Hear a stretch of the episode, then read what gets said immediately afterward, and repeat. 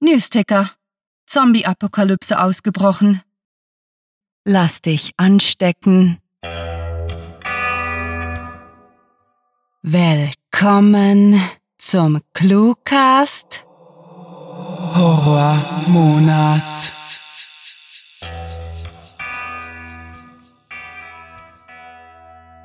Wir unterbrechen das Programm von Radio C für eine Eilmeldung. Soeben erreichen uns erste Berichte über eine mysteriöse Pandemie, die im Universitätsspital ausgebrochen ist. Infizierte lesen impulsiv Literatur und beißen gesunde Menschen. Wir halten euch stets auf dem Laufenden auf dem Twitter-Feed von @cluewriting und setzen nun unser Programm fort. Viel Spaß mit der Kurzgeschichte.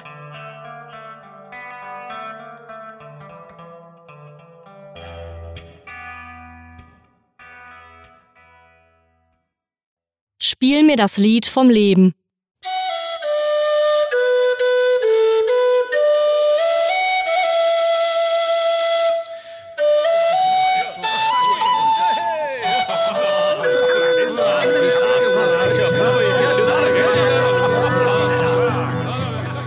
Noch einen! schnalzte Pete über den Tresen hinweg und erntete dafür eine skeptisch erhobene Braue von Annika. Sie blickte auf ihre winzige Golduhr, seufzte demonstrativ, goss ihm dann dennoch Whisky nach. Du weißt schon, dass es gerade mal 5 Uhr ist? Sie stellte die rhetorische Frage nur, um ihr eigenes Gewissen etwas zu erleichtern.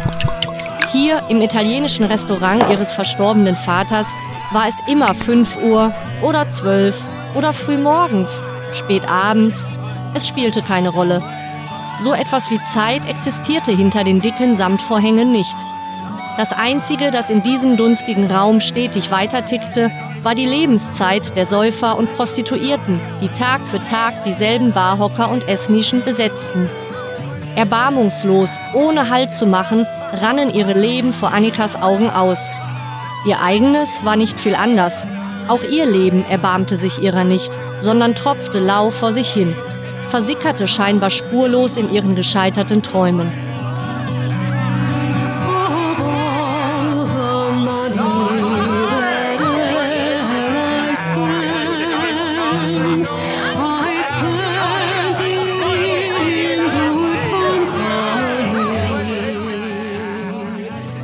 Ja, ja, gab der pensionierte Maurermeister zurück und führte dann das Glas an seine dünnen Lippen.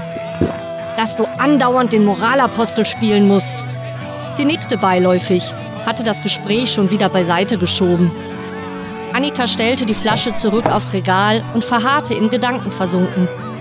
Während sich heute kaum jemand mehr an die Zeit der Prohibition erinnern konnte, hatte sich das Restaurant ihres Vaters nie davon erholt.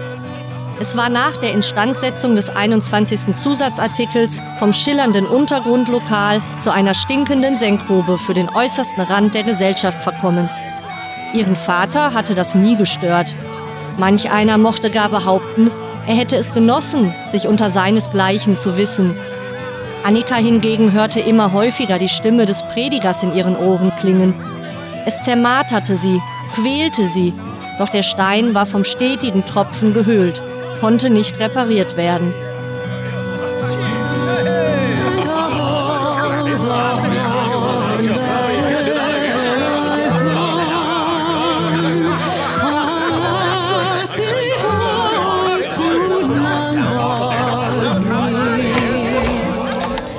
Noch einer, kündigte Pete den nächsten Gast an. Annika berührte den dünnen Ring, der sie seit dem Tod ihrer Mutter begleitete, ehe sie sich auf den Hacken zum Eingang drehte. Mit einem wenig einladenden Lächeln wollte sie den Neuankömmling im Vorhof der Hölle willkommen heißen. Aber was sie sah, ließ sie vor Schreck gefrieren. Es war Nate, einer ihrer Stammkunden, der wie viele andere stets beteuerte, er stünde kurz vor dem großen Durchbruch. Jeder Drink war sein letzter, jede Frau die eine und jeder Absturz am nächsten Morgen vergessen. Scheiße, Nate! Was ist denn mit dir los? spie Pete verunsichert aus, nahm Annika damit die Worte aus dem Mund. Nate sah noch fürchterlicher aus als normalerweise und das wollte etwas heißen. Seine fettigen Haare standen ihm in Klumpen vom Kopf. Die Kleidung hing dreckig an ihm herunter und seine Haut war an zwei Stellen seines Gesichts aufgeplatzt.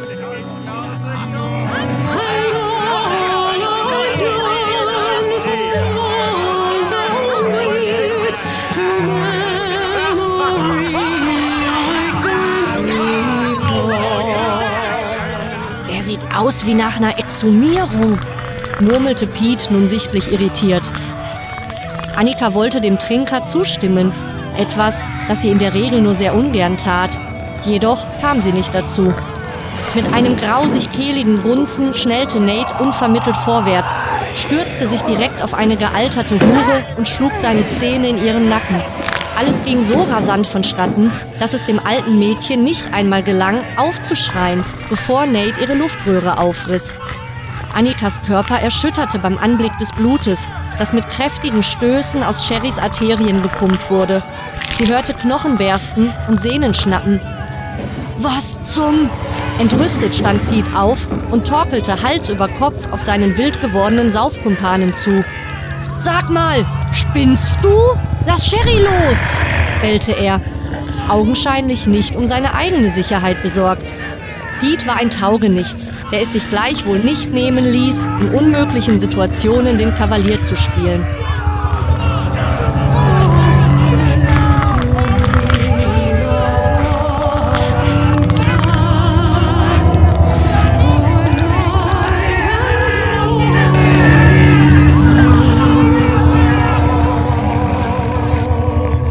Pete rang eine gefühlte Ewigkeit mit dem tobenden Ungetüm, dessen Gestalt nur noch entfernt an Nate erinnerte. Es war blutverschmiert, krächzte schauerlich bei jeder Bewegung. Cherrys leblose Hülle lag zerschunden, gerissen wie ein Schaf zwischen dem Eingang und ihrem Stammtisch. Sie zuckte noch. Zumindest bildete sich Annika das ein.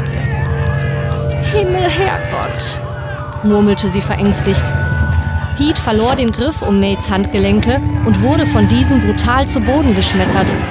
Als sich das schreiende Wesen auf ihren langjährigen Barbesucher warf, Stück für Stück frisches Fleisch aus seinen Armen und der Brust zupfte, wie Zuckerwatte, kauerte sich Annika hinter den Tresen.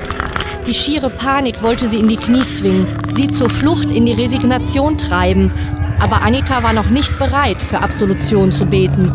Sie unterdrückte die Hysterie mit einem spitzen Schrei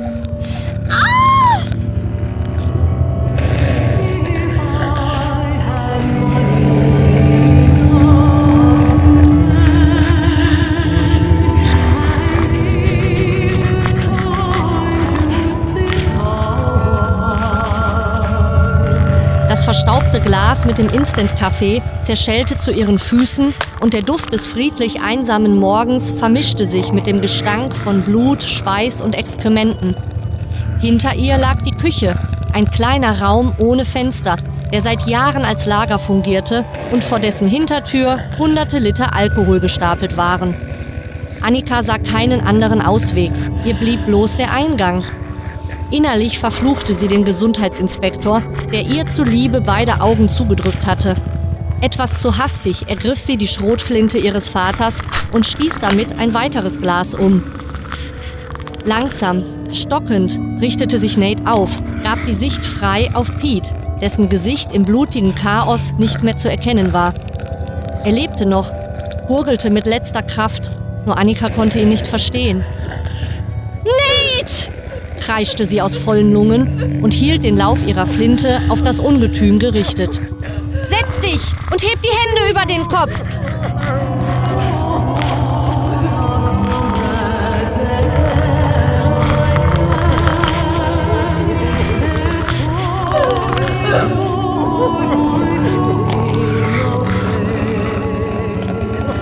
Annika fühlte sich wie eine Protagonistin in einem ihrer Schundromane, die sie aus Scham hinter anderen Umschlägen versteckte.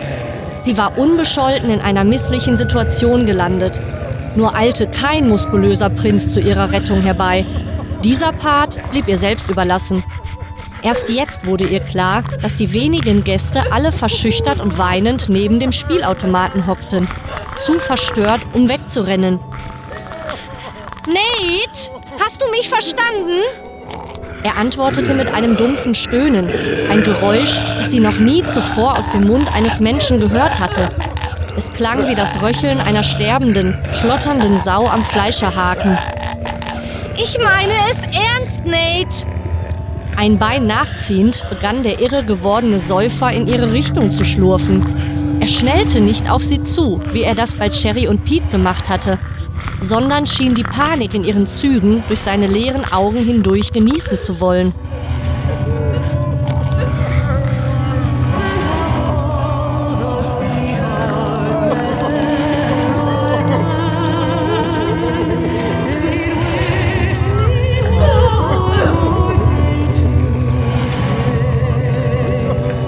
Die Theke bot ihr kaum Schutz, reichte ihr lediglich knapp über den Bauchnabel. Trotzdem war sie froh, das massive Holz zwischen sich und Nate zu wissen. Ihr Schlachtfeld war kein Adlerhorst, aber auch keine weite Flur. Zudem stimmte Annika das Gewicht der Flinte zuversichtlich. Sie hatte Nate nicht sonderlich gemocht. Keiner tat das. Allerdings hatte niemand ein schlechtes Wort für ihn übrig.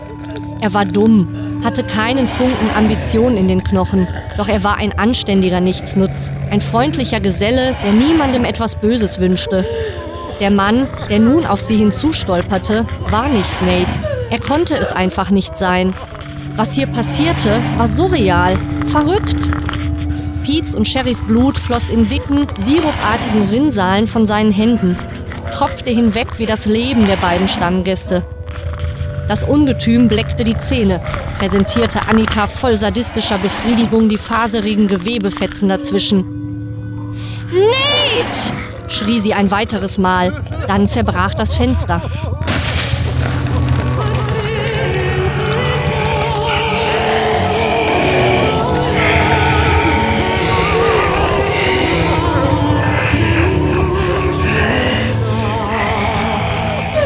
Drei Frauen und ein Kind, vielleicht gerade mal sechs Jahre alt, stürmten über die Splitter hinweg in das italienische Restaurant hinein, quiekten und ächzten wie wilde Tiere an der Leine, ehe sie innehielten. Während Annika noch immer Nate im Visier hatte, entdeckte die Meute ihre Gäste beim Spielautomaten. Sie konnte nichts unternehmen, konnte sie nicht aufhalten. Mit weit aufgerissenen Augen starrte Annika auf das grausame Schauspiel, das Blutbad, das Fleischfest, das sich am anderen Ende des Lokals abspielte und vergaß dabei für einen Herzschlag die Bestie vor ihr. Nate ließ ein ohrenbetäubendes, donnerndes Brüllen verlauten, bevor er sich mit einem kraftvollen Stoß über den Tresen katapultierte. Annika war wie betäubt, blickte voller Abscheu und Angst in den schnappenden Schlund, der sie zu verschlingen drohte. Ein Schuss, ein Augenblick, ein tiefer Atemzug, eine wendige Bewegung. Dann wandte sich Annika der fressenden Meute zu.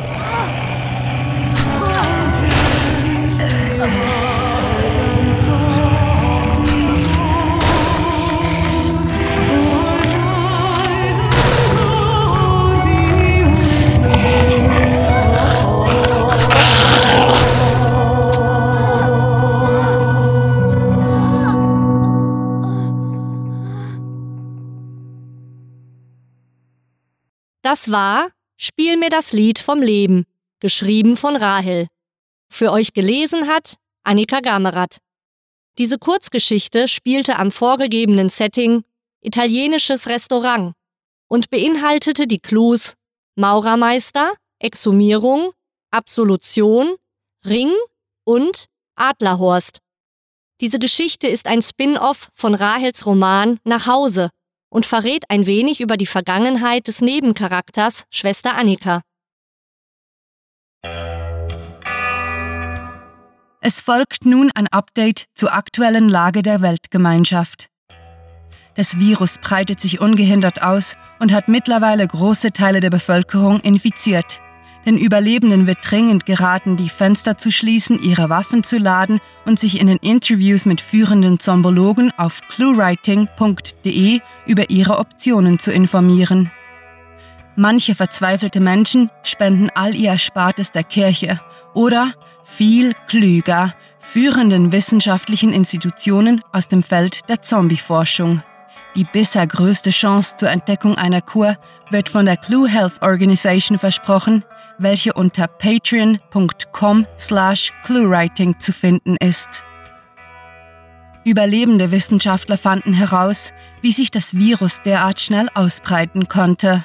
Es wird nebst Bissen auch über die Stimmbänder sogenannter Sprecher übertragen. Sucht diese Helden des Cluecast auch auf ihren Seiten heim und vergesst nicht, dem Röcheln ihrer Stimmen zu folgen. Hallo, liebe Hörer, mein Name ist Annika Gammerath. Ich hoffe, die Geschichte hat euch gefallen. Wenn ihr mehr über mich oder meine Arbeit als Sprecherin erfahren möchtet, besucht mich auf meiner Homepage www.annika-gammerath-sprecherin.de. Freunde, die Zeit ist gekommen und wir wissen nicht, ob wir es schaffen werden. Die gepeinigten Schreie der Co-Produzenten aus dem Technikraum sind vor einigen Minuten verstummt und nun kratzt jemand an der Tür. Wir wissen alle, dass die Blondine zuerst stirbt. Vergesst uns nicht, liebe Überlebende, wenn ihr eine neue Gesellschaft aufbaut. Unser Vermächtnis sind unzählige E-Cards, die ihr auf Facebook findet. Unser Tod wird ein Like wert sein. Ich. Ich öffne jetzt die Tür.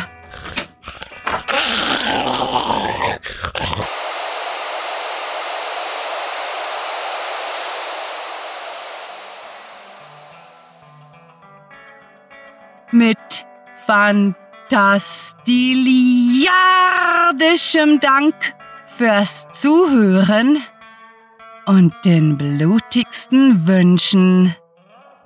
Eure Cluecaster.